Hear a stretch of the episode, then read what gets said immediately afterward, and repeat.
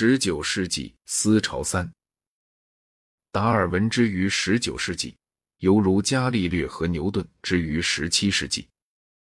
达尔文理论分两部分，一方面有进化说，主张各样的生物全是由共同祖先逐渐发展出来的。这个学说现在大家普遍承认了，在当时也并不是新东西。且不提阿纳克西曼德。拉马克和达尔文的祖父埃拉斯摩斯都曾经主张过他。达尔文为这学说供给了极大量的证据，而且在他的理论的第二部分，他相信自己发现了进化的原因。这样，他便使这学说空前受人欢迎，并且获得一种以前所没有的科学力量。但绝不是他首创的进化说。达尔文理论的第二部分是生存竞争和适者生存。一切动植物繁殖的太快，以致自然界无力供养它们，因此每一代都有许多个在达到生殖年龄以前就死掉了。由什么来决定哪个将生存呢？当然有几分是纯运气，但是还有一个较为重要的原因：动物及植物一般讲与其亲代并不完全相同，在每一种可测量的形制方面，或有余或不足，稍微有些差别。在一定的环境里，同种的个体为生存下去而竞争，对环境适应的最好的有最大的生存机会。所以在种种偶然变异当中，有利的变异在每个时代的成熟个体中会占优势。因此，一代又一代，鹿越跑越快，猫前进活食时越来越敲劲，长颈鹿的脖子越变越长。达尔文主张，如果时间充分长久。这种激励过程可以说明从原生动物到人类整个漫长的发展。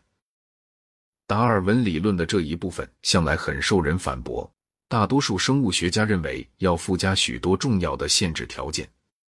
然而，这和写十九世纪思想史的历史家没有多大的关系。从历史观点看来，有趣的是，达尔文把哲学上的激进派特有的那一套经济学推广到了生物全体。根据他讲，进化的原动力就是自由竞争世界中的一种生物学的经济。促使达尔文想到了生存竞争和适者生存为进化根源的，正是推广到动植物界的马尔萨斯的人口学说。达尔文本人是个自由主义者，但是他的理论却具有对传统自由主义有些不利的结论：一切人生来平等，成人之间的差异完全是由于教育。这种学说和他强调同种个体间的先天差异是不能相容的。假使像拉马克所主张的，达尔文本人在一定限度内也愿意承认的那样，获得形制是遗传的，那么和例如艾尔维修的见解之间的这种对立本来可以略有缓和。可是，除某些不大重要的例外不算，自来好像只有先天形制才遗传。因此。人与人的先天差异就有了根本的重要意义。进化论还有一个结论，跟达尔文所提出的特别机理过程无关。假如说人和动物有共同的祖先，假如说人是经过如此缓慢的阶段发展出来的，曾有过某些生物，我们不知道是否该化为人类，那么便发生这个问题：在进化的哪个阶段上，人类或人类的半人形祖宗开始一律平等呢？直立猿人假使受过适当的教育，就会和牛顿做出同样好的成绩吗？假使当初有谁控告皮尔当人亲借偷猎，皮尔当人就会写出莎士比亚的诗篇吗？一个对这些问题做肯定回答的坚定的平等主义者，会发觉他不得不认为猿猴和人类地位相等。而为什么止于猿猴呢？我不明白他可怎样去反对那种赞成牡蛎有投票权的议论。进化论的信徒应当坚持，不但必须谴责人人平等的学说是反生物学的，而且必须谴责人权说也是反生物学的，因为他把人类和动物区别的太截然不过。自由主义也有另外一面，由于有进化说而大大巩固了，那就是进步的信念。因为这个理由。而且，因为进化论提出了反对正统神学的新论据，所以只要世界情势还容许有乐观主义，进化论就受到自由主义者的欢迎。虽然马克思的学说在某些点上是达尔文时代前的旧东西，他本人倒想把他的书题献给达尔文。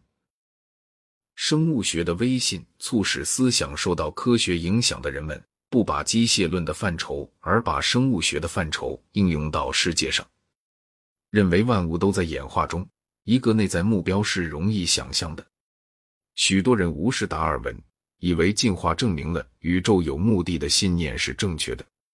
有机体概念被认作是探索自然律的科学解释及哲学解释的秘诀。十八世纪的原子论思想被看成过时了。这种观点最后甚至影响了理论物理学。在政治上，当然造成强调和个人相对立的社会。这和国家的权力逐渐增长是协调的，和民族主义也是协调的。因为民族主义可以引用达尔文的适者生存说，把它应用于民族而不应用于个人。但是到这里，我们就涉及广大群众在理解得不完全的科学学说启发下所产生的科学以外的见解的范围了。虽然生物学对机械论的世界观向来是不利的，近代经济技术却起了相反的作用。一直到十八世纪将近末尾时为止，和科学学说相对而言的科学技术对人的见解没有重大影响。随着工业主义的兴起，技术才开始影响了人们的思想。甚至在那时候，长期以来，这种影响多少总是间接的影响。提出哲学理论的人一般讲和机器简直不发生什么接触。浪漫主义者注意到了工业主义在一向优美的地方正产生的丑恶，注意到了那些在生意里发了财的人的庸俗，憎恨这种丑恶和庸俗，这使他们和中产阶级形成对立，因而有时候他们和无产阶级的斗士结成了一种仿佛什么联盟。恩格斯颂扬卡莱尔，却不了解卡莱尔所希求的并不是雇佣劳动者的解放。而是他们服从中世纪时他们曾有过的那类主动。社会主义者是欢迎工业主义的，但是想要把产业工人从服从雇主势力的情况下解放出来。他们在自己所考察的问题上受了工业主义的影响，但是在解决问题时所运用的思想方面受的影响不大。机器生产对人的想象上的世界观最重要的影响，就是使人类全能感百倍增长。这无非是自由史以前人类发明武器，减轻了对野兽的恐惧，创造农耕，减轻了对积累的优于时，便已开始的一个过程的加速。但是这个加速度一向非常之大，因而使那些掌握近代技术所创造的力量的人产生一种粗心的看法。从前。山岳瀑布都是自然现象，而现在，碍事的山可以除掉，便利的瀑布也可以创造。从前有沙漠有沃香，而现在，只要人们认为值得做，可以叫沙漠像玫瑰一样开鲜花，而沃香被科学精神不足的乐观主义者变成了沙漠。从前农民过他们父母、祖父母曾经过的生活，信他们父母、祖父母曾经信的信仰。以教会的全部力量还无法根绝各种异教仪式，所以只好把这些仪式和本地的圣徒拉上关系，从而给他们加上基督教外衣。而现在，当局能够指令农民子弟在学校里应当学什么东西，在一代之间可以使务农者的思想情况变个样。据推测，这点在俄国已经做到了。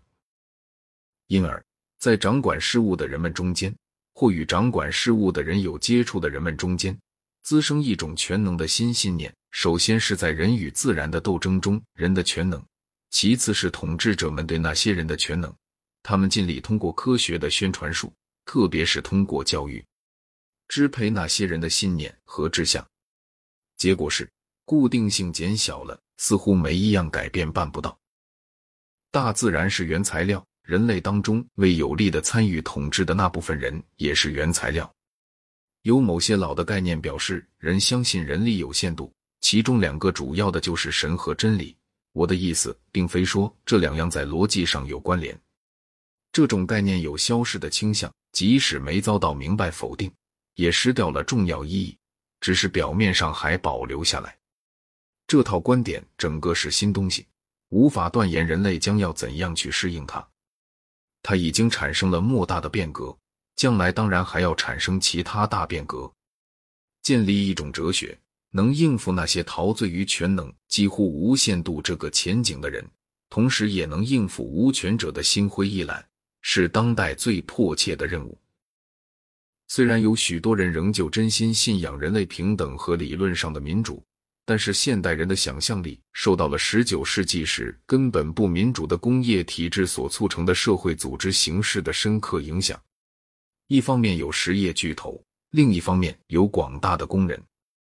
民主制度的这种内在分裂，民主国家里的一般老百姓尚未认识到，但是这一项是从黑格尔以来大部分哲学家的首要问题。而他们在多数人的利害与少数人的利害之间所发现的尖锐对立，已经通过法西斯主义有了实际表现。在哲学家当中，尼采恬不知耻的站在少数人一边，马克思则忠心诚意的站在多数人一边。或许边沁是唯一打算调和利害矛盾的重要人物，因此他招来了双方的记恨。